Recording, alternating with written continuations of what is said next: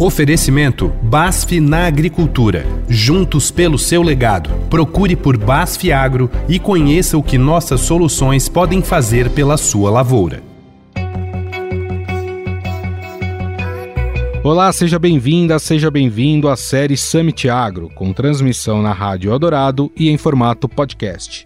Eu sou Gustavo Lopes e estamos abordando ao longo dos programas os assuntos debatidos durante o Summit Agro, que aconteceu em São Paulo no último dia 8 de novembro e realizado pelo Estadão. Não há como o agronegócio brasileiro crescer sem duas coisas: logística e infraestrutura, e isso não depende apenas dos empresários do agro. Em diferentes estados, questões de infraestrutura, transporte e acesso a mercados se tornam preocupações afetando tanto caminhoneiros quanto o setor produtivo. O agronegócio brasileiro é extremamente dependente do modal rodoviário e continuará sendo, já que este é o setor que mais demanda a prestação de serviços do transporte rodoviário de cargas. O agro brasileiro produz mais de um bilhão de toneladas de produtos agrícolas que são revertidos em cargas para logística. A assessora técnica na Comissão de Infraestrutura e Logística da Confederação da Agricultura e Pecuária do Brasil, Elisângela Pereira Lopes, lembra que boa parte das estradas brasileiras estão em situações ruins. Quando a gente fala em infraestrutura logística e nos modos de transporte, a emissão de CO2 no modo rodoviário ela é a maior, 81%. E nos outros modais, o ferroviário 5% e o hidroviário 4%. Mas quando a gente olha a matriz de transporte brasileira, é totalmente inversa. Por quê? Porque 65% de tudo que se carrega no Brasil é através das nossas estradas. E o restante dividido entre os demais modos de transporte. E essas estradas, elas se encontram em situações péssimas.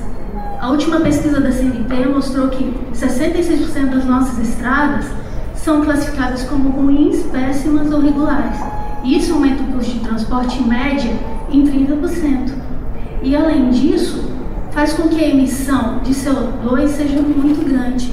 Inclusive, nessa avaliação, eles perceberam que aumentou o consumo em 1,1 milhão de litros de diesel por falta de uma infraestrutura adequada, de estradas adequadas. O Ministério da Agricultura, Pecuária e Abastecimento estima que a nossa produção vai crescer por volta de 20 a 30% nos próximos 10 anos. Se a nossa logística não acompanhar, teremos uma situação futura pior que a de hoje. Outro problema é a infraestrutura de armazenagem. O agronegócio consegue armazenar no máximo 80% de nossa produção. Nos Estados Unidos, a capacidade é de 150%. Além disso, temos uma demanda gigantesca por ferrovias no país. Para daqui a 10 anos, para suportar todo o crescimento previsto para o agro, a nossa infraestrutura logística precisa crescer também.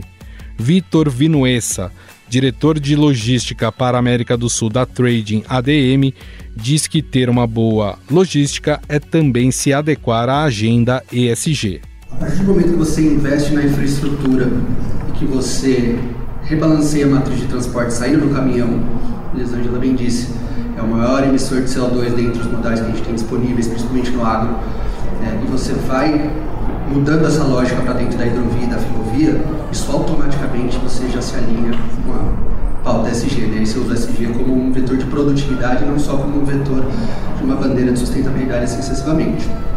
É, dito isso, ainda há uma necessidade é, muito represada, né? investimento em infraestrutura é bastante cíclico. Né? Você olha a curva de produção versus a curva de crescimento de infraestrutura, elas vão se interpolando ao longo do tempo. Agora a gente está numa produção muito superior à questão da infraestrutura. Então esses investimentos ficam cada vez mais latentes à nossa necessidade.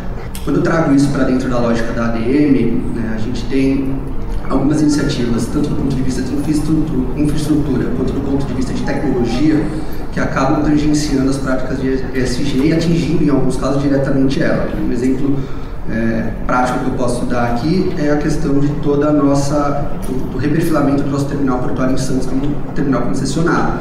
Né, um dos grandes vetores de investimento da VM nesse terminal foi a questão né, de tornar o, o, terminal mais amigável ambientalmente à vizinhança né, residencial da cidade de Santos. A cidade e o porto se tocam já praticamente onde a gente está. Então essa é uma, uma questão é, importante. A gente fez um investimento grande nos últimos anos para utilizar melhor o modal introviário através de uma saída através do Arco Norte. Os portos do país também têm um papel importante neste processo. Para isso, é importante evitar uma possível saturação dos eixos tradicionais de exportação, como os portos de Santos, em São Paulo, e Paranaguá, no Paraná, que correm risco caso não sejam realizados investimentos. Se você perdeu alguns dos episódios, pode buscar nas plataformas de podcast. As palestras na íntegra podem ser vistas no site summits.estadão.com.br. Eu sou Gustavo Lopes, na produção e apresentação, que teve também Carlos Amaral nos trabalhos técnicos. Um abraço a todos e até o próximo episódio.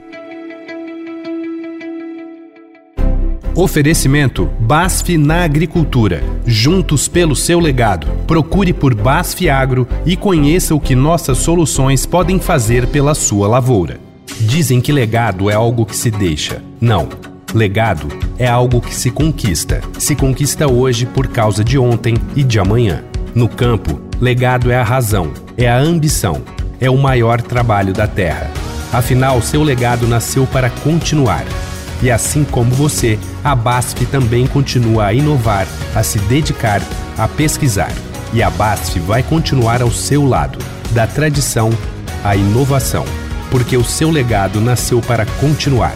BASF na agricultura, juntos pelo seu legado.